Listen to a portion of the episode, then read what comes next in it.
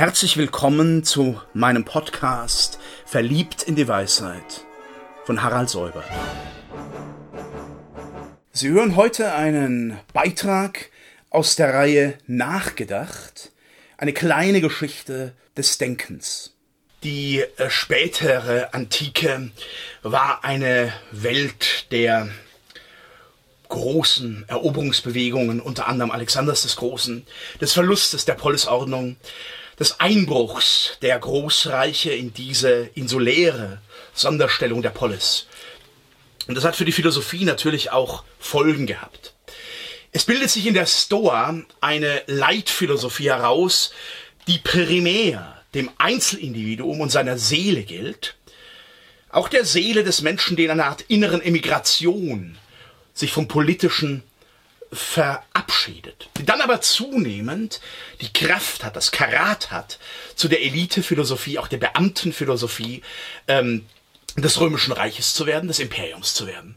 Die Stoa hat insofern eine sehr interessante Begriffskarriere gemacht und eine Ideengeschichte von an die tausend Jahre, wenn man die Neustoa noch hinzunimmt. Was aber zunächst mal ganz entscheidend ist, sind ganz bestimmte Grundorientierungen. Es ist der Versuch, in der Welt zu Hause zu sein. Was auch heißt, in der Welt zu Hause zu sein, ist nicht selbstverständlich. Das ist ein Problem. Die Eukeosis, in dieser Welt einen Ort zu finden, der dem Menschen gemäß ist und sie so auch zu gestalten. Es heißt auch umgehen können mit seinen Affekten. Da ist viel platonisch-aristotelisches drin mit seinen Pathemata. Die werden wir ja nicht ohne weiteres abstreifen können, aber wir müssen mit ihnen leben. Und da ist äh, diese Grundforderung des Stoikers, dass ich mit der Natur, auch mit meiner eigenen Natur in Übereinstimmung lebe. Ich kann sie nicht ändern. Ich kann nur mit ihnen in einem Dauerkrieg leben, was mein Unglück geradezu zwingend macht. Nature convenienter vivere ist die Formulierung. Mit der Natur in Übereinstimmung leben. Natur eben schon in der eigenen Person und auch in der äußeren Welt.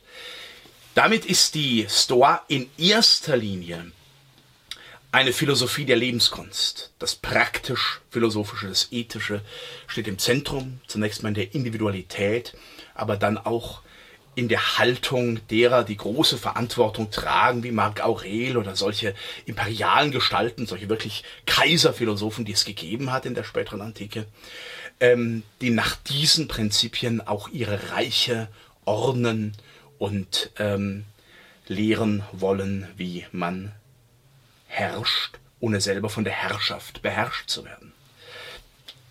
Darin liegt natürlich dann auch eine äh, Naturphilosophie, eine Physik, die aber immer diesem Zweck des guten Lebens mehr oder weniger entspricht. Die andere Grundorientierung ist die der Suche nach dem Glück. Und zwar einem Glück, das nicht diesen großen Bogen schlagen muss, der Eudaimonia, der Beatitudo, sondern dass das Glück im Kleinen ist.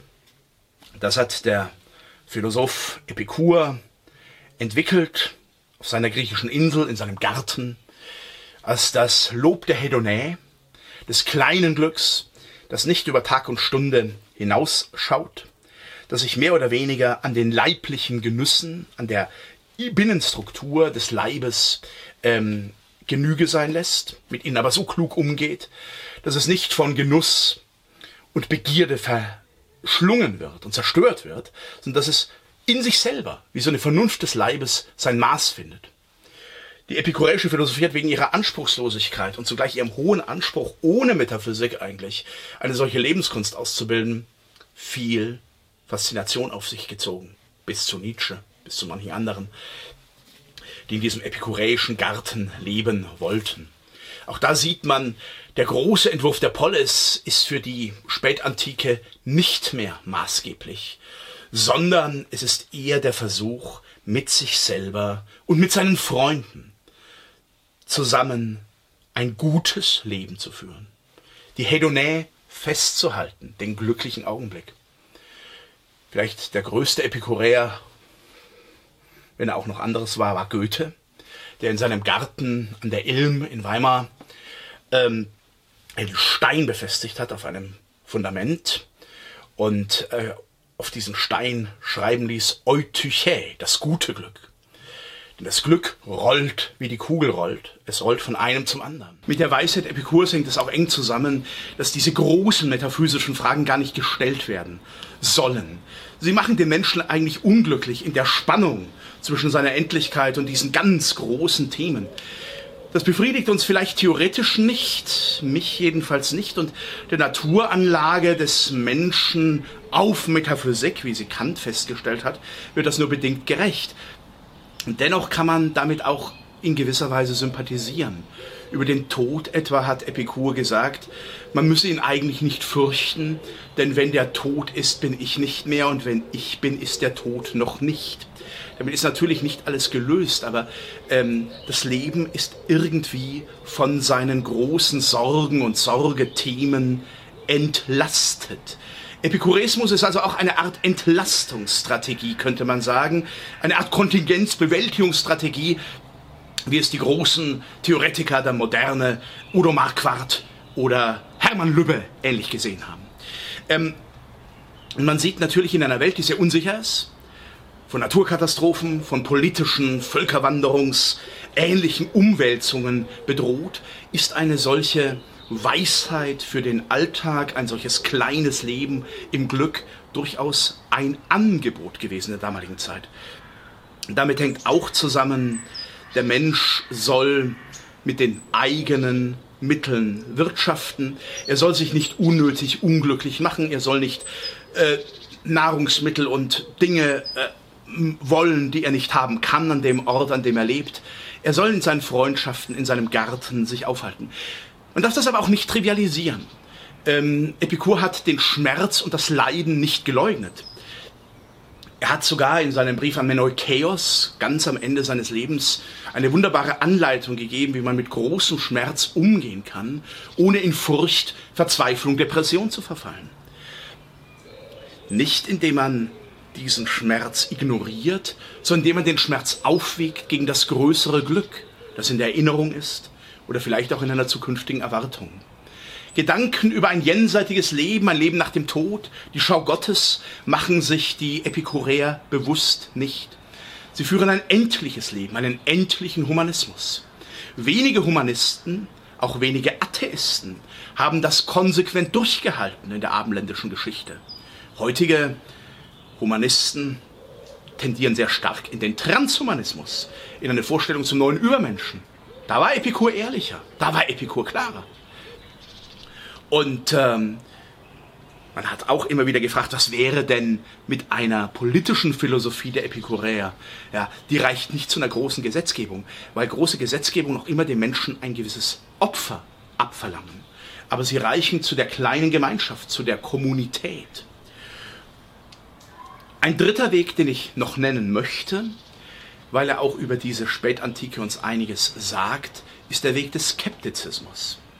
Auch das kommt hier erstmals auf als eine Bewegung, die immer wieder auftritt in Phasen der Verunsicherung, wo man nun sagt, ja, wir können ja vielleicht überhaupt nichts wissen. Epikur war schon mit diesem Hintergrundwissen sehr vorsichtig. Er sagt, der Furcht entgeht man am besten, wenn man sich an die Erfahrung hält, an die Empirie. Der Skeptiker und die Erfahrung wiederum gründet in der Wahrnehmung, vor allem in der Sinneswahrnehmung. Das ist alles gar nicht so einfach, weil vielleicht Sinneswahrnehmung und Erfahrung schon Voraussetzungen haben, auch selber theoretische Konzepte sind, die wir gar nicht so von dem Nullpunkt her beschreiben können. Denken Sie darüber mal nach. Wir werden bei Kant und Hegel darauf noch sehr stark zurückkommen, auf den Empirismus und seine Grenzen. Der Skeptizismus ist dann die Grundkonzeption, dass wir eigentlich gar nichts mit Sicherheit wissen können und dass wir alles bezweifeln sollten, dass wir vielleicht äh, mit jeder Aussage, die wir sagen, schon einer Täuschung erliegen. Richtig daran ist, dass das Zweifeln zum menschlichen Denken und Geist gehört problematisch bis falsch daran ist, dass man als reiner Skeptizist gar nicht leben kann. Ich kann das vielleicht zu meiner theoretischen Haltung machen, aber ich muss in jedem praktischen Vollzug meines alltäglichen Lebens auf Gewissheiten Bezug nehmen, die ich nicht geprüft habe.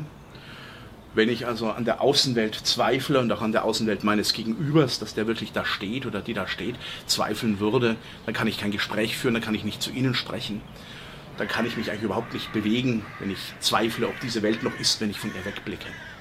Aber die Haltung des Skeptikers, der Skeptikerin, haben wir alle auch in uns und deswegen sollten wir sie nicht leugnen. Sie kann sehr erklärend sein gegenüber falschen Gewissheitsvermutungen.